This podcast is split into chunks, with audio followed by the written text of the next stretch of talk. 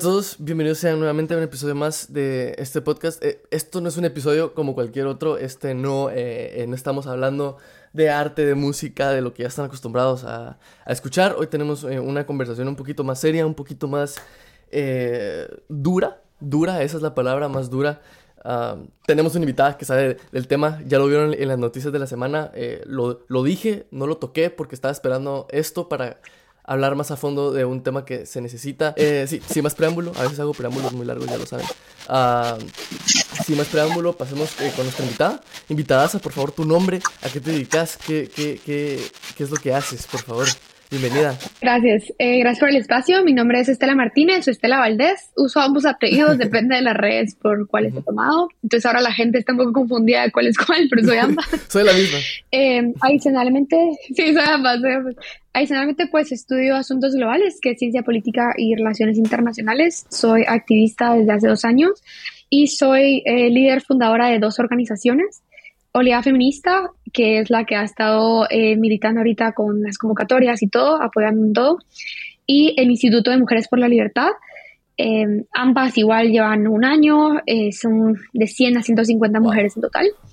Eh, y pues tengo experiencia en organizaciones de varios tipos, internacionales o nacionales. Increíble, ya yo creo que ya con ese currículum ya pueden decir, no van a poner aquí en los comentarios, pero que ya sabe, que no, o sea, yo creo que ya con eso les queda más claro que ella, sí, ya, con eso les queda claro quién nos está hablando. Eh, vamos a empezar con una pregunta súper básica, eh, súper sencilla para que la gente entienda, vamos a ir subiendo la, la dificultad, no la dificultad, sino la complejidad de las preguntas conforme vayamos hablando, pero...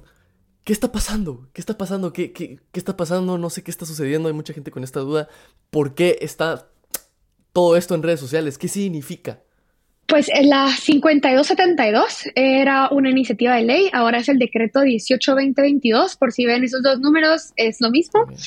Eh, la 5272 es una, bueno, ahora decreto, fue aprobado por el Congreso en su tercer debate y tiene bastantes artículos. Y voy a ir desglosando eh, por temas. El primero habla sobre el aborto en penas de aborto triplicaron las penas de aborto a mujeres que aborten eh, de manera consensuada, o sea que ellas decían abortar, ahora se aumenta por tres veces la pena. Además de eso, doy un ejemplo. Si yo aborto, consintiendo, yo quiero abortar y aborto, y luego, pero eh, yo, yo recibo tipo hasta 12 años, pero luego vienes tú y me violentas yo estando embarazada. Yo no quiero abortar, tú me violentas y yo pierdo el bebé. Pero tú le dices al juez que no fue por hacerme perder el bebé, fue porque por otras razones. Tú y yo recibimos la misma condena. Sea yo haciendo algo sobre mi cuerpo o tú violentándome haciendo que pierda al bebé decimos la misma pena de acuerdo al artículo, a los nuevos artículos, exacto. Adicionalmente a eso, eh, ahora cada persona, cada mujer que tenga un aborto, sea espontáneo, es decir, una pérdida natural o un aborto provocado, tienen que reportarlo. Tienen, ahora tienen que ir al registro nacional y reportarlo y sacarle un certificado o un registro de mortinato al feto, tenga un día, tenga dos, tenga una semana, tenga dos meses, da igual. Ahora la mujer que está experimentando una pérdida tiene que ir al registro.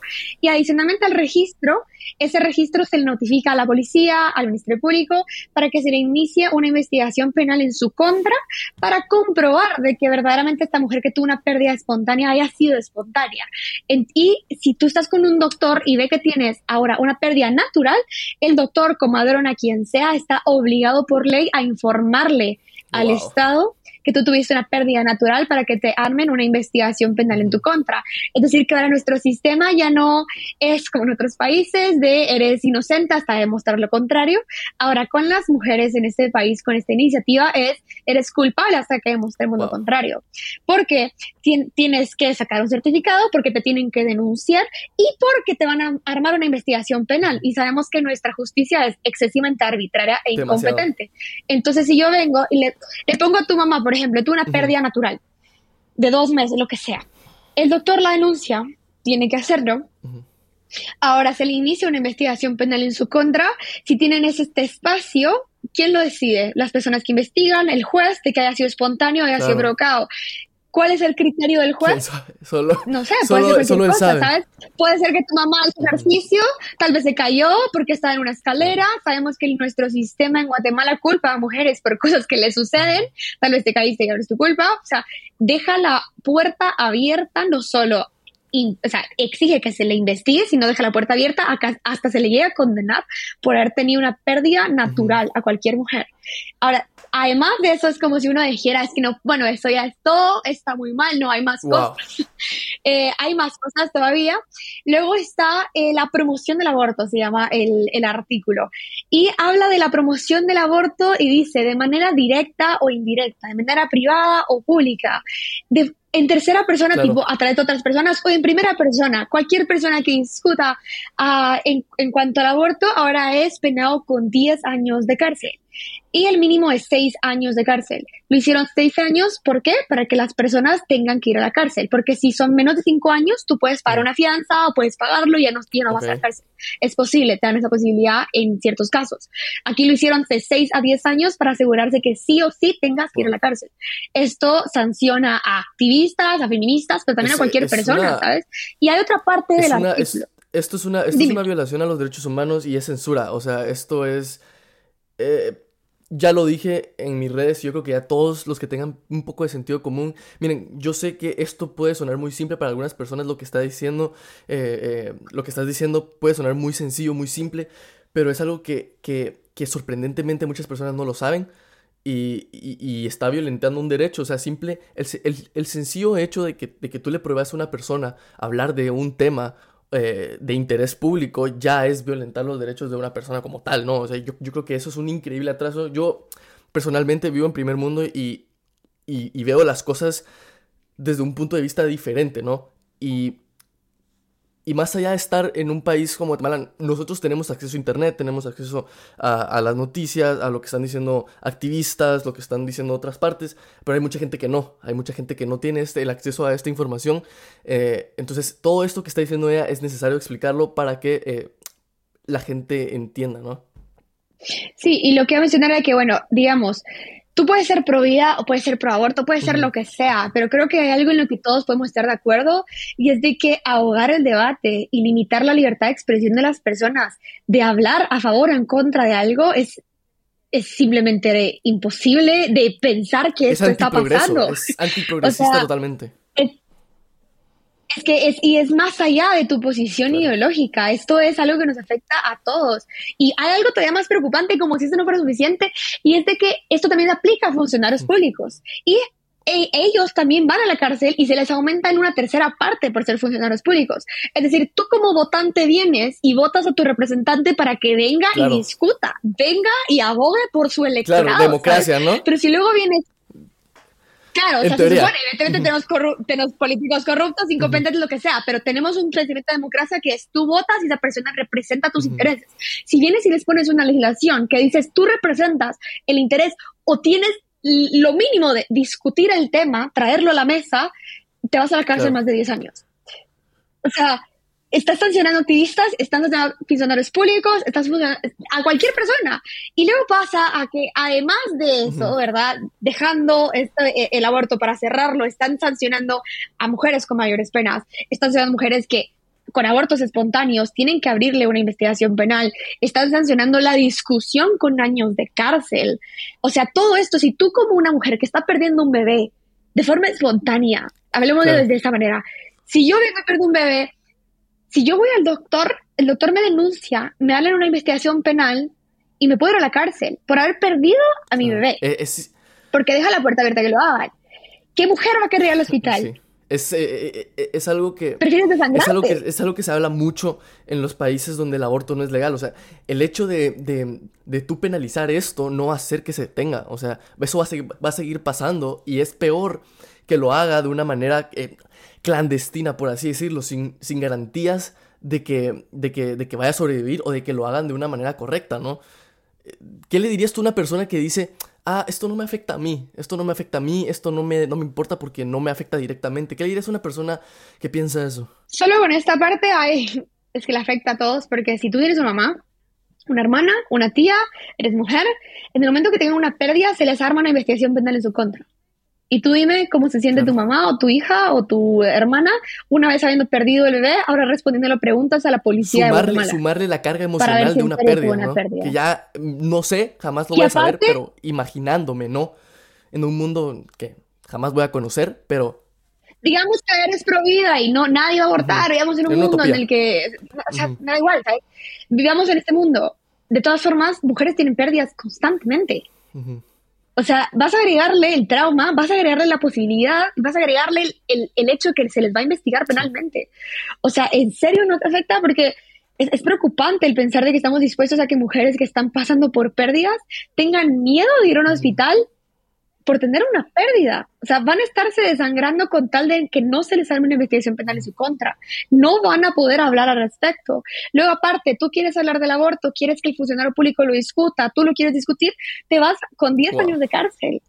O sea, este es, es, que aborto solo en estos casos, da igual, eso también es promoción del aborto. Ay, es que es un pañuelo, da, igual, o sea, esto es más allá de gente pro pro aborto de nuevo. Y luego la iniciativa tiene otras partes más, o sea, es, eh, hay otras partes que luego vuelve a rectificar la posición en cuanto a que el matrimonio eh, igualitario es prohibido, en cuanto a dos personas del mismo sexo se unan, podemos hablar de que este es un problema del progreso, esto es un problema por eso yo soy pro LGBT, pero hablemos de la iniciativa en sí, esto ya existía. La prohibición al matrimonio igualitario, eso es una lucha aparte. Entonces, es un problema, hay que, hay, que abarcarlo, pero ahorita lo que más urge, que es lo nuevo, es la, persecución a mujeres que tienen pérdidas, la, la pérdida triple, el certificado de mortinato, la investigación penal, todas estas cosas. Y aparte, prohibieron la educación sexual y la diversidad sexual en escuelas y en colegios y en, cualquier entidad privada o pública. Esto incluye universidades. No se puede hablar ni de educación sexual ni de diversidad sexual. Ahora es prohibido legalmente que se hable el tema.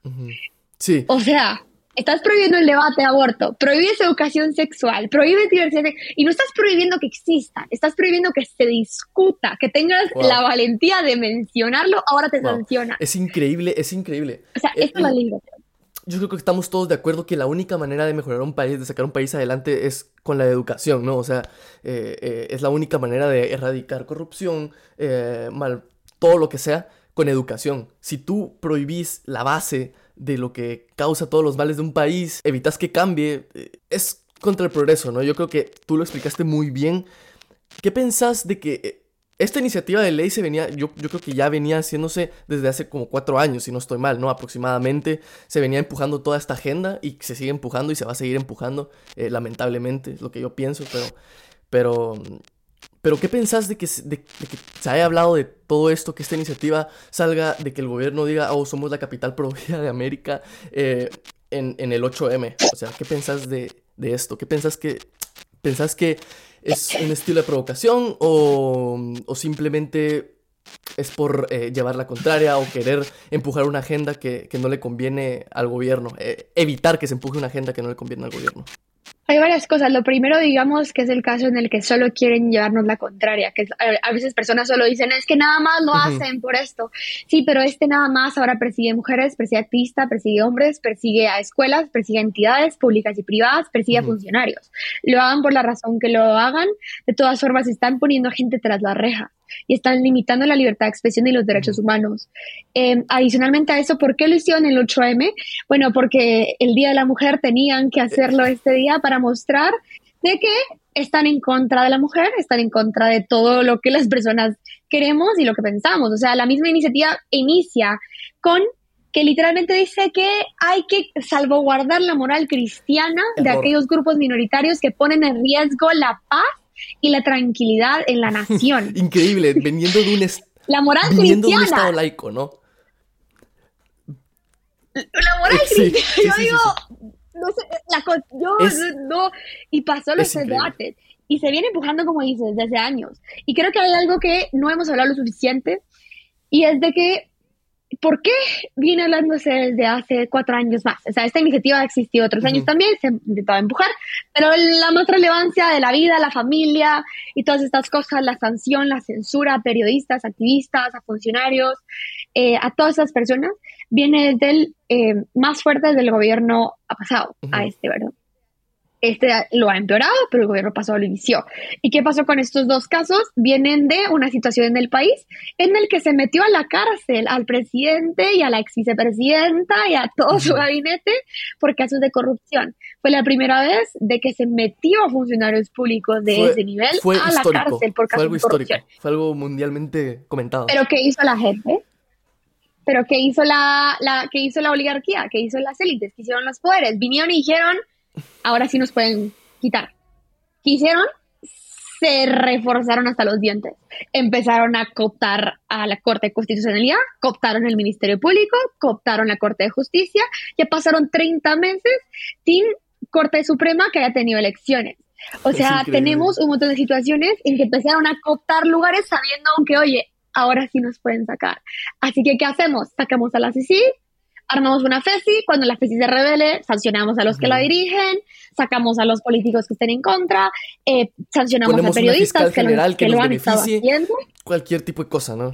Claro, o sea, hacemos lo que sea para reforzarlo, para asegurarnos que sigamos haciendo lo que siempre hemos hecho, pero ahora no nos puedan sacar, ¿sabes? Entonces, eso lo vienen haciendo. ¿Y por qué ahora hablan de la vida y la familia? ¿Qué tiene que ver esto con la corrupción? Bueno, que el gobierno pasado, el propio presidente, el expresidente Jimmy Morales habló de que en su gobierno, por todos los casos de corrupción, por todos los problemas políticos, que era un caos, tanto su administración como el Congreso, como todos los demás, porque tenemos un problema de sistema, no solo de políticos, él vino, perdió el apoyo de la población perdió el apoyo de las embajadas, perdió, el apoyo de Estados Unidos, perdió el apoyo hasta de su propio partido. ¿Y qué hizo él? Y él lo dice. Yo perdí apoyo y me dejaron solo. Y yo encontré en las iglesias el único lugar en el que yo podía agarrarme para poder quedarme en mi poder. Y eso lo dice él, eso lo dijo él. O sea, podemos buscar la entrevista, eso lo dijo él. Entonces viene él a decir, las iglesias fueron los únicos motivos en los que yo me mantuve en mi presidencia y empezó a hablar de la vida de la familia, empezó a hacer misas, empezó a eh, rezar antes de escoger ministros, empezó a ver todas estas cosas. Y luego, ¿qué pasa? Viene otra vez otro gobierno porque tenemos un problema de sistema y tenemos políticos que se aprovechan del sistema tenemos una oposición reducida. Entonces viene ahora Yamate y su gabinete y se da cuenta, me está pasando lo mismo, la población guatemalteca me detesta, me están rechazando, las embajadas me están rechazando, todo el mundo lo está rechazando. Y viene y dice, bueno, ¿qué hago? Me agarré las iglesias, porque no hay de otra. O sea, no hay de otra. El poder de las iglesias es lo único que lo mantiene ahí arriba. Hace todas estas cosas. Él siendo homosexual, siendo una pareja homosexual, viene y legisla en contra de la diversidad sexual. Legisla en contra de las mujeres, legisla en contra de las familias, legisla en contra de toda esta gente con tal de estar de acuerdo con las iglesias. Porque ¿quién propuso este decreto? Una iglesia evangélica. La, la iniciativa está firmada al final con una carta a una iglesia evangélica firmada por un pastor. Él fue el que y hoy mismo, hoy y mañana, el presidente y sus funcionarios citaron a las iglesias evangélicas, cerraron toda la plaza, todo el parque, todo el palacio, todo el congreso. ¿Por qué? Porque citaron a las iglesias evangélicas, les pusieron sillitas Igual que el año pasado. para que lleguen El año pasado fue lo mismo y, y obviamente para evitar protestas, ¿no? No hay nada más, o sea, es simplemente por eso y cita las iglesias evangélicas para mostrar que sí hay parte de la población que está a favor y hasta citó a gente musulmana, o sea, para mostrar que esto es una iniciativa. Y es un grupo de gente, es un grupo de gente convocada por tus funcionarios, no por gente individual. O sea, entonces convoca gente, hace todas estas cosas. Y lo más interesante es de que pusieron en, la, en el parque central, no en la plaza, pusieron sillas y todo alrededor de las, o sea, en medio de eso está el altar las niñas. El altar están las cruces de las niñas que murieron quemadas. Sí. seguro murieron por culpa del Estado, quemadas, niñas. Y ahora, en medio de ahí, feministas, colectivos, familiares, hemos puesto cruces, las em, se pinta alrededor con girasoles, se les lleva flores, se, les, se la arregla cada vez que se puede. Ahora hay días alrededor de eso en el que el Estado quemó niñas, el que el Estado no ha pagado, el que los funcionarios no han pagado por lo que hicieron, y citaron a las iglesias evangélicas para hablar de la iniciativa increíble. es, es, es, increíble, muchachos. espero que estén poniendo atención a lo que está diciendo porque esto es, es, es increíble. Esto es el reflejo de lo que está mal con todos los países tercermundistas en América. Es, es eh, la iglesia. Yo no soy una persona religiosa. Si tú crees en lo que creas, a mí no me, no me, importa mientras no interfirás en, en, la vida de las demás personas eh, intentando meterles a puro tubo, ¿no? Tus, eh, tus creencias. Dale, disculpa si, no, si no, no van a entender por qué cortamos, pero me quedé sin, sin batería, qué pena. estabas hablando de que es un problema en Latinoamérica las iglesias. quiero comentar respecto más que yo creo que las iglesias sean el, el problema más grande. Creo que iglesias existen en todos los países, tanto países democráticos como no democráticos, como países con estados fallidos o no fallidos. Creo que más que las iglesias es el sistema eh, tanto político como la cultura política que tenemos. ¿A qué me refiero? Pedimos políticos transparentes que respeten a las personas, pero no tenemos una ciudadanía transparente que respeta a las personas. ¿Sabes? Pedimos eh, políticos que no sean corruptos y no den favores a personas, eh, pero nosotros eh, incentivamos a que, bueno, ayuda a tu amigo, consigue el trabajo, pásale la tarea. O sea, no tenemos una cultura política transparente, no tenemos una cultura política responsable. Entonces, por lo tanto, tampoco tenemos un sistema político transparente y responsable. Y tampoco tenemos eh, una ciudadanía que apoye la fiscalización, es decir, que estemos atrás demandando que se cumplan la legislación. No tenemos una ciudadanía que esté dispuesta a ir al Congreso o que haga todas estas cosas. Entonces necesitamos que trabajar en nosotros como ciudadanía para luego tener al mismo tiempo exigir un cambio de sistema mientras cambiamos la ciudadanía y cambiamos el sistema. Entonces, y la iglesia sería un problema si nuestro sistema o nuestra cultura eh, no lo permitiera, no. O sea, tendríamos iglesias como las en Estados Unidos, que igual mencionan a Dios, igual hay políticos que hablan de Dios, pero en ningún momento la iglesia viene y propone iniciativas y se les aprueba. Es el problema. En ningún momento vienen, claro, o sea, el, problema es que permitimos estas cosas, tanto los políticos como los, como los ciudadanos. O sea, hay muchos ciudadanos que dicen, bueno, ni modo, es que la moral cristiana y o sea, tanto políticos como ciudadanos permitimos que la iglesia se convierta en un problema, más que ella en sí misma sea problemática. Creo que todo puede ser problemático, pero si se lo permites, va a ser muchísimo más problemático que es el caso de este país. Aquí se usa como excusa para solapar corrupción, se utiliza como excusa para solapar el incremento en casos de femicidio, el incremento en casos de impunidad, el incremento en persecución a activistas, periodistas y a personas individuales y a funcionarios. Y la iglesia se utiliza como una excusa y una herramienta política para mantener el sistema que tenemos. Wow, qué, increíble. Yo creo que diste dijiste algo que valoro mucho y es una solución, ¿sabes? O sea, eh, yo creo que, que, muchos ahorita eh, en Twitter, redes sociales, Instagram, eh, nos quejamos mucho con todo, con justa razón, ¿no? Pero también eh, hay que empezar a ver soluciones, ¿no? Hay que empezar qué podemos hacer. Yo he pecado también de eso. Muchas veces solo critico y denuncio y digo aquí y digo allá, pero realmente no estoy proponiendo algo, no estoy proponiendo algo para cambiar la situación, ¿no? yo creo que gente como tú nos está ayudando a, a, entender el porqué de las cosas y por qué nos debería importar y por qué deberíamos de actuar. Y, y si, si, tuvieras más soluciones que podríamos hacer para estos días, eh, eh, mira, esto va a estar saliendo el sábado. Eh, espero que por la mañana o por la tarde, pero, pero quiero que, que le digas a la gente qué, pueden hacer ellos desde sus casas, qué pueden hacer ellos eh, con su familia, con eh, las mujeres que conozcan, si tienen personas que necesitan ayudar, que, cómo, cómo pueden ellos poner su parte, ¿no? Hay varias maneras. Lo primero es, si están desde casa, si están en otro país, apoyar en redes sociales o sea, apoyar a difundir las convocatorias, apoyar a difundir lo que activistas están diciendo. O sea, así como yo, hay múltiples, hay muchos landivarianos que son un grupo estudiantil que es súper fuerte. O sea, hay activistas independientes, o sea, hay muchísimas personas que también están hablando al respecto. Entonces, escuchándolos, eh, compartiéndolo, difundiendo las convocatorias, apoyando, hasta si pueden hablar con una de las organizaciones que están poniendo todo esto en redes y decirle, oye, te puedo donar, no sé, hasta 20 dólares para que lo pongas en publicidad y promuevas la, el post para que más gente lo vea. Eso también sirve. O nos sirve para coordinar transporte de gente de otras partes que no puede llegar en sí misma, ¿sabes? O tienen, necesitan ayuda con el transporte para poder llegar. Em, y todas estas cosas. Entonces, podemos apoyar en redes, podemos poner el no a la 5272 o si ven 18, 20, 22 es lo mismo, solo que antes era iniciativa, ahora es decreto. Entonces, eh, apoyar esto en redes, poner presión. Si ustedes son abogados, empezar a presionar en, organismos internacionales. Si no lo son, encontrar abogados o presionar ustedes en organismos, en embajadas. En la PDH de Guatemala, en la Corte de Constitucionalidad. O sea, hay muchas maneras de ejercer presión y todas cuentan y todas nos ayudan. Ahora, en cuanto a lo legal que está sucediendo en este momento, hay solo hay tres razones por las que la iniciativa no va a ser enforzada. O sea, se va a enforzar hasta el momento, pero solo hay tres motivos por los que podemos prevenir que, que este decreto se enforce. El primero es el mar, bueno, desde mañana diputadas y diputados de la oposición, es decir, gente que está en contra de lo que está pasando, gente que está en contra del gobierno oficialista, va a presentar objeciones ante, la, ante el decreto y los van a presentar desde mañana. ¿Qué pasa? El Congreso va a cerrar mañana van a poner solo 20 minutos de discusión de pleno, van a cerrar después de eso, no quieren discutir.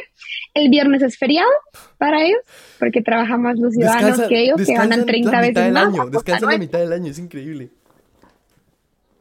Y ganan 30 veces más a costa de nosotros y no gastan ni en gasolina ni viáticos, nada. Tienen hasta meseros que les dan comida, o sea, viven la mejor vida del mundo. Mientras que la gente muere, evidentemente. Aparte de que van a cerrarlo, el lunes tampoco van a querer discutirlo, hay un montón de razones más. Y hasta el martes van a, van a abrir la discusión para escuchar las objeciones que tiene la oposición con el decreto. Entonces, el de, desde mañana hasta el martes hay protestas en frente al Congreso para asegurarnos de que las objeciones se escuchen y que se tomen en cuenta para por lo menos atrasar el decreto darnos más tiempo a las personas de organizar más cosas y aparte de dar más tiempo, también intentar de que en serio no logren pasar desde el Congreso. Desde, si el martes esto no funciona, porque sabemos de que el Congreso la mayoría votó a favor, si esto no funciona, ¿no? nos quedan 102 votos, eh, votaron por capítulos. ahí los, los artículos están divididos por capítulos. Entonces hay capítulos que pasaron con 88 votos, hay capítulos que pasaron con 102 votos. Eh, y llegaron menos de 140 diputados. O sea, es un, la mayoría necesaria. Entonces, digamos que la, la, oposición logra y ven los diputados que hay presión fuera del Congreso, hay presión en redes. Eso también puede hacer que diputados cambien de opinión y voten en contra, porque ha pasado antes, ¿sabes? O sea, ha pasado antes. Entonces, digamos que no funciona lo del martes, que esperemos que sí, vamos a estar haciendo todo lo posible, apoyando a las de la oposición. Eh, nos quedan solo dos cosas. El veto presidencial, o sea, que el presidente cuando se le pase para firmarlo, él tiene 15 días desde que se le entrega al Ejecutivo. Ahorita no se le ha entregado porque van a haber eh, objeciones. Una vez se le entrega, el presidente tiene 15 días para vetar la ley o el decreto. Vetarlo es quitarlo, o sea, que no pase. Entonces, luego tiene que regresarse al Congreso y hay un proceso, pero el presidente puede vetar el, el, decreto. ¿Qué pensás? Si en dado caso, ojalá que no, pero en dado caso que llegue a esa instancia, ¿pensás, pensás que lo va a vetar? ¿Qué, qué, qué pensás de eso? ¿Qué pensás de, de, de, la decisión que llegaría a tomar? Te pregunto porque eh, hay que imaginarnos, ¿no? Hay que, hay que pensar en todos los escenarios posibles, ¿no? El presidente es el que ha declarado la capital de Guatemala, la capital provida de Latinoamérica, es el que ha estado financiando monumentos por la vida y por la paz en uno de los años con aumento de femicidios, con aumento de la desnutrición, con aumento de un montón de violencia sexual y ha estado financiando estas cosas. Entonces, evidentemente, no es que a él le llegue y él le va a decir, la voy a vetar. La única forma de que esto logre, o sea, que él la vete, es si ve presión de la ciudadanía suficiente para que él se vea obligado, obligado a tener que vetarla. Evidentemente, no estoy diciendo que es 90% probable que se vete. Lo que estoy diciendo es que tenemos que por lo menos intentarlo. O sea, tenemos que por lo menos intentarlo. Y tenemos una instancia más, que es la Corte de Constitucionalidad, si lo declara inconstitucional. El problema, la Corte de Constitucionalidad, como todos los organismos gubernamentales, está, cooptado de personas a favor del oficialismo. Entonces, por ejemplo, desde el principio que se habla de la moral cristiana, es un Estado laico, que sanciona la libertad de expresión, es una constitución que defiende, que defiende la libertad de expresión y la libertad general que defiende la vida. Entonces, por lo tanto, debería importarle que mujeres puedan accesar a un sistema de salud cuando están teniendo una pérdida, ¿sabes? Entonces, hay muchísimas cosas que son inconstitucionales, tanto de diversidad y también lo inconstitucional, no solo de la Constitución, también son los tratados internacionales que Guatemala haya ratificado. Entonces, por ejemplo, si ellos vienen y firman el tratado entre países para reconocer los derechos de la niñez, los derechos de la mujer, y Guatemala ha firmado un montón de tratados, esos tratados también se toman en cuenta para hacer un dictamen de si es inconstitucional o no lo que se está proponiendo.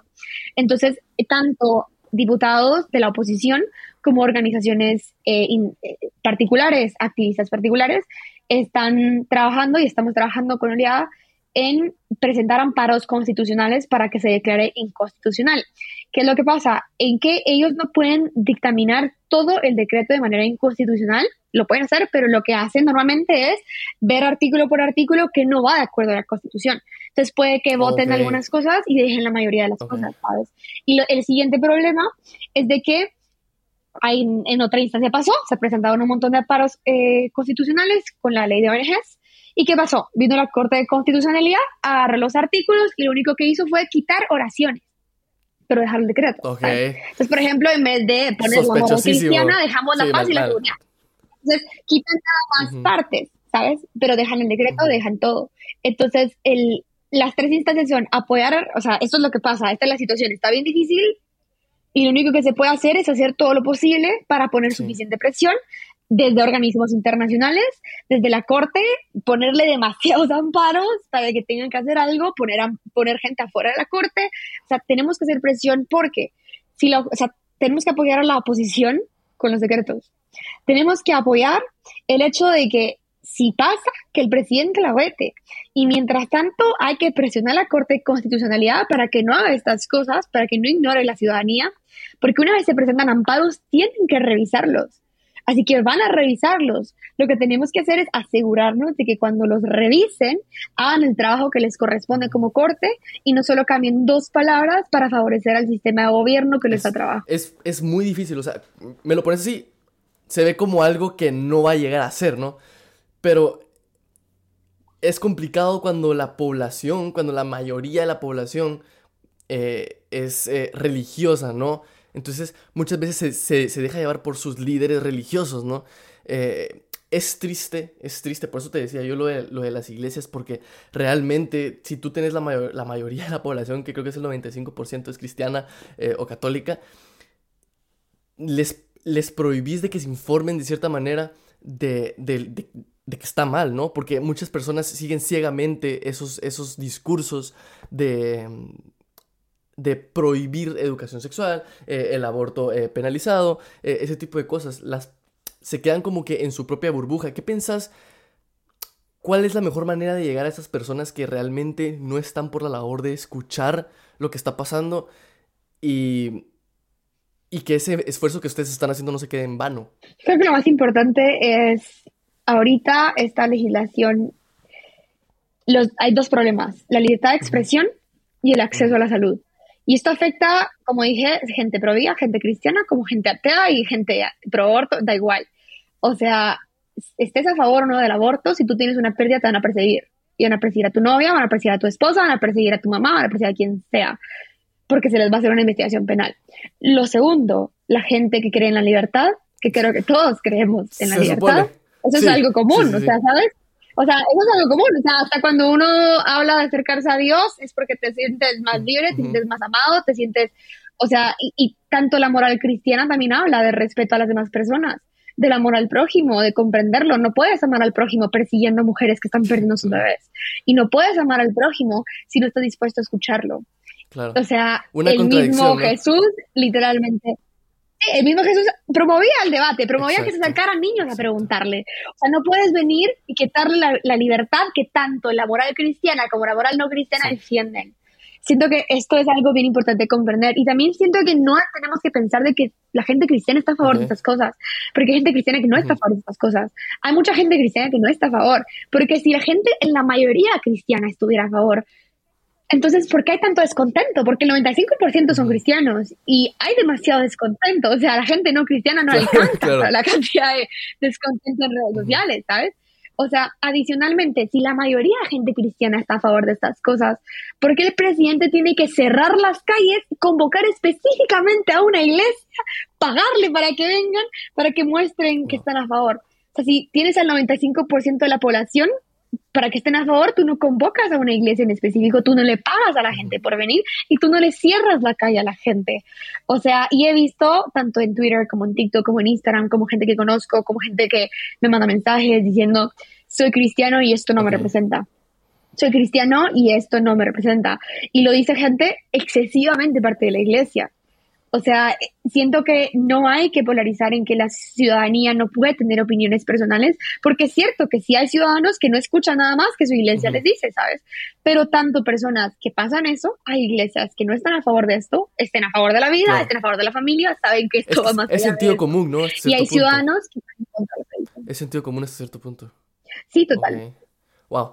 De verdad, mira, eh, yo creo que ya podemos llegar al final de esto. Mira, yo de verdad espero de todo corazón, eh, les, les eh, tal vez a lo mejor eh, estos días, ya voy a hablar contigo después, de, de realizar alguna, algún aporte monetario, porque pues por obvias razones ustedes saben que no puedo estar allá, pero, pero en serio, para llegar al fin de esto, quisiera que le dieras un consejo a todas las personas que van a ir este fin de semana, que van a ir a protestar y que realmente esto no va a acabar esta semana, no va a acabar en estos días es algo que se va a seguir luchando y no solamente esta ley, sino todo lo que está pasando en el país, ¿no? Yo creo que, que, es muy importante seguir con este tipo de espacios y, y, y, no solamente ahorita que está el tema, ¿sabes? Sino que seguir dándole importancia a todo esto.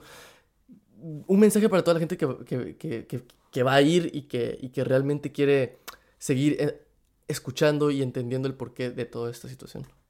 Lo primero es dejemos de polarizarnos y entendamos de que esto es un ataque a nuestra libertad. Y no lo digo nuestra como mujer, como activista, como no, lo digo como una ciudadana y lo digo para otros ciudadanos también. Les afecta a todos más allá de la ideología porque esta iniciativa, este decreto va más allá de nuestra ideología y nos limita la libertad a todos parejo. Y lo segundo es para la gente que está pensando en que, ¿para qué voy a ir? No van a cambiar las cosas. Es que no van a cambiar las cosas y no vas es que no van a cambiar las cosas con esa mentalidad.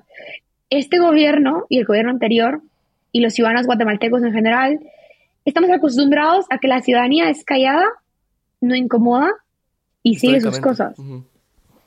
y, y, el gobierno que hace, pues deja que las malas actúen para que haya violencia, deja el narcotráfico, deja la corrupción, dejan un millón de mecanismos para que tengas miedo. Dejan un millón de mecanismos para que la ciudadanía se mantenga sometida y en silencio.